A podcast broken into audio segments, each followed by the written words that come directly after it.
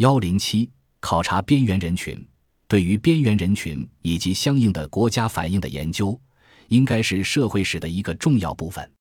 这一组三篇书评都是从一个特定的角度来观察近代中国社会。第一篇是卢汉超关于乞丐的研究，乞丐处在社会底层，形成了他们的生存方法、自己的组织和独特的文化。第二篇是孙江关于秘密会社与中国革命关系的研究，通过分析革命与秘密会社的概念，找到造反与革命间的关联，将革命与秘密会社两个领域的研究结合在一起，让我们从一个新的角度来认识中国革命。我们会发现，参加中国革命的群体是多元的，他们所扮演的角色也是很复杂的。